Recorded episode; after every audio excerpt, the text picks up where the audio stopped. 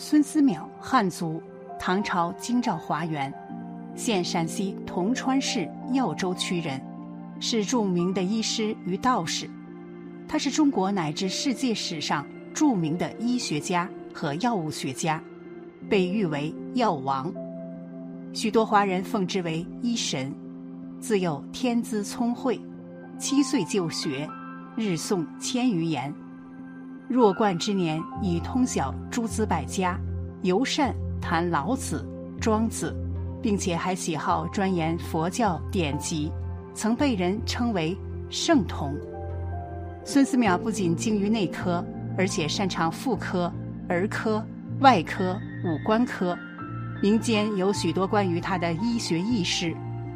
下面我们就一起看看吧。一，导尿术。有一个病人得了尿主瘤病，撒不出尿来。孙思邈看到病人憋得难受的样子，他想，吃药来不及了。如果想办法用根管子插进尿道，尿或许会流出来。他看见邻居的孩子拿一根葱管在吹着玩儿，葱管尖尖的，又细又软。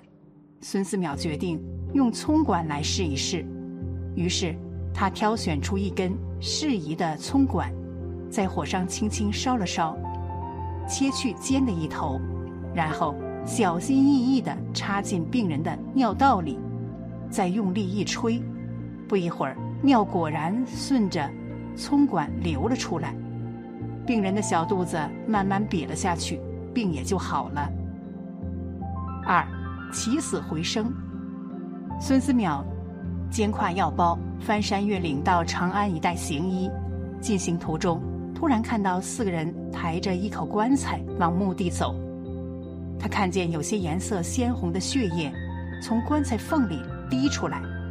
他看到这一情景，心中一动，赶忙追上去询问跟在棺材后面哭得很伤心的老妈妈。老妈妈告诉他说，他的女儿因为生孩子难产，去世有大半天了。孙思邈听了这段话，又仔细查看了棺材缝里流出来的血水，他断定这个产妇是由于难产窒息而假死。他想，如果这个产妇真的去世了，又经过半天多的时间，就不可能再流出鲜红的血液来。于是他判断，产妇没有真的去世，忙叫开棺抢救。老妈妈一听。半信半疑的让人把棺材盖打开了，棺材打开，孙思邈连忙上前查看，只见那妇女脸色蜡黄，嘴唇苍白，没有一丝血色。孙思邈仔细摸脉，发觉脉搏还在轻微的跳动，就赶紧选好穴位，扎下一根金针，又把身边带的药拿出来，向附近人家要了点热开水。给产妇灌了下去，产妇完全苏醒过来了，并生下一个胖娃娃。大家见孙思邈把行将入土的人都救活了，而且是一针救活了两条人命，都情不自禁地赞颂他是起死回生的神医。孙思邈对古典医学有深刻的研究，对民间验方十分重视，一生致力于。医学临床研究，对内外妇儿五官针灸各科都很精通，有二十四项成果开创了中国医药学史上的先河，特别是论述医德思想，倡导妇科、儿科、针灸穴位等都是前人未有。他的医学著作《千金方》是中国历史上的第一部临床医学百科全书。被国外学者推崇为人类之至宝，他是第一个发明手指比量取穴法、完整论述医德的人，第一个倡导建立妇科儿科的人，第一个麻风病专家，第一个创绘彩色明堂三人图，第一个将美容药推向民间，第一个创立阿是穴。第一个扩大奇穴，编选针灸验方；第一个提出复方治病；第一个提出多样化用药外治牙病；第一个提出用草药喂牛，而使用其牛奶治病的人；第一个提出针灸会用、针药兼用和预防保健灸法，系统全面、具体论述药物种植、采集、收藏的第一人；第一个提出并实验成功，野生药物变加重，首创地黄炮制。和巴豆去毒炮制方法，最早使用动物肝治眼病。动物肝富含维生素 A，第一个提出防重于治的医疗思想，是中国历史上第一位深入民间，向群众和同行虚心学习、收集校验秘方的医生。孙思邈具有高尚的医德，一切以治病救人为先。他关心人民的疾病痛苦，处处为患者着想，对前来求医的人不分高贵低贱、贫富老幼、亲近疏远，皆平等相待。他外出治病不分昼夜，不避寒暑，不顾饥渴和疲劳，全力以赴。临床时，精神集中，认真负责，不草率从事，不考虑个人得失。不嫌脏臭污秽，专心救护。特别是他提倡医生治病时，不能借机索要财物，应该无欲无求。他这种高尚的医德，实为后世之楷模，千余年来一直受中国人民和医学工作者所称颂，被尊称为“药王”。孙思邈崇尚养生，并身体力行。正由于他通晓养生之术，才能年过百岁而视听不衰。他将儒家、道家以及外来古印度佛家的养生思想，与中医学的养生理论相结合，提出的许多切实可行的养生方法，时至今日还在指导着人们的日常生活。如心态要保持平衡，不要一味追求名利。饮食应有所节制，不要过于暴饮暴食；气血应注意流通，不要懒惰呆滞不动；生活要起居有常，不要违反自然规律等等。相传孙思邈生于五四一年，逝于六八二年，活了一百四十一岁，留下了多部中医巨著。除了民间秘方外，药王对穴位的研究造诣极深，他曾在一百零二岁所著《千金方杂病论》中说道：“积一穴无所不治。”这个地方就是脚心，也就是涌泉穴的地方。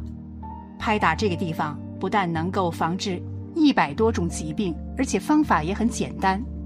药王孙思邈特别提到，一定要用手心拍打。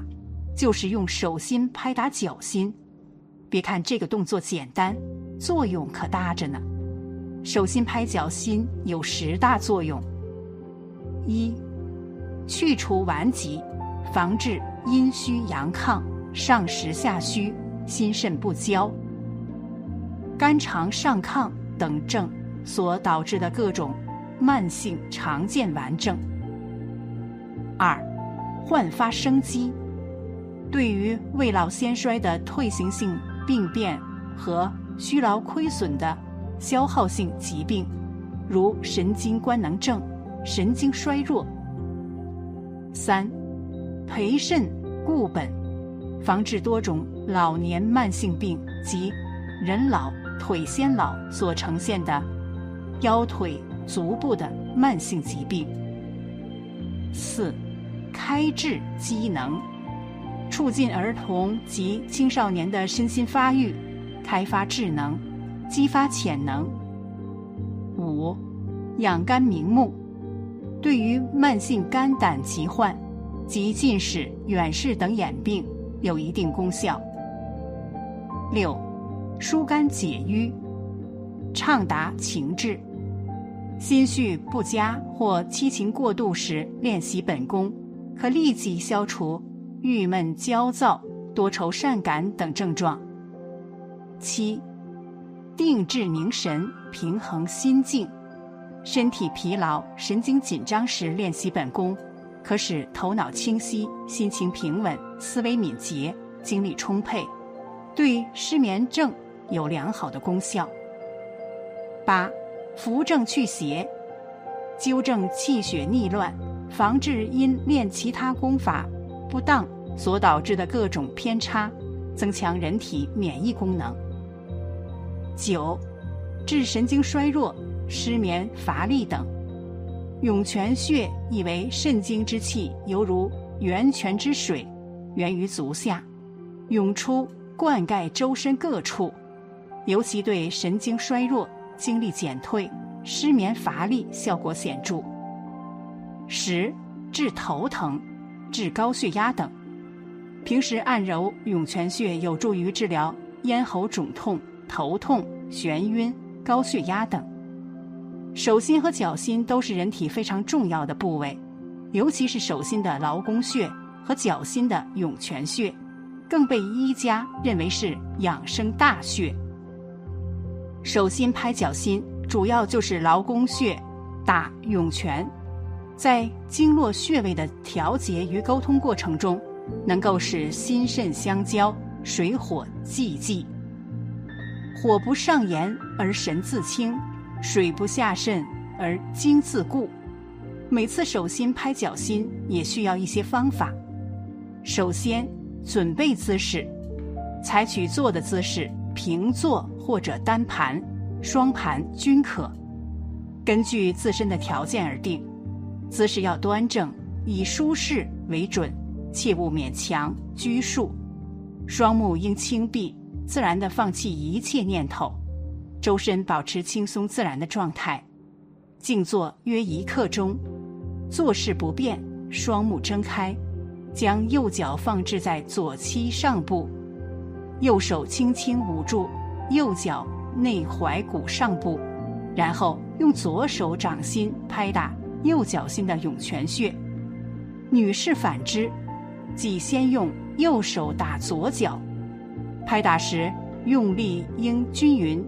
轻重要适中，其力度大约与一般鼓掌时的强度差不多。同时要默数拍打的次数。其次，拍打着力的部位，手掌心劳宫穴对打足心前三分之一处的涌泉穴，按照规定的拍打次数，打完一侧再更换拍打另一侧，依法拍打相同的次数。最后，拍打次数逐步递增，但不超过九百下。练功开始第一天，每侧各打一百次；第二天，每侧各打两百次；第三天，每侧各打三百次。日常保健者，双侧各拍打三百次；体弱多病者，促进痊愈，可根据自身的承受能力，逐步递增拍打的次数。不论何种情况，每侧拍打的次数最多不得超过九百下。拍打时间每晚一次或早晚各一次。日常保健者每晚练习一次或早晚各练习一次。有时间多练也佳。专门练功疗病者每晚应六次左右。年老体弱者应循序渐进。以不感觉疲劳为度的原则。孙思邈是中医学发展先河中一颗璀璨夺目的明星，在中外医学史上留下不可磨灭的功勋，千余年来一直受到人们的高度评价和崇拜。唐太宗李世民赞孙思邈：“凿开径路，明魁大医，羽翼三盛。”调和四时，降龙伏虎，整衰救危，巍巍堂堂，百代之师。宋徽宗敕封为妙音真人，被后世尊称为药王。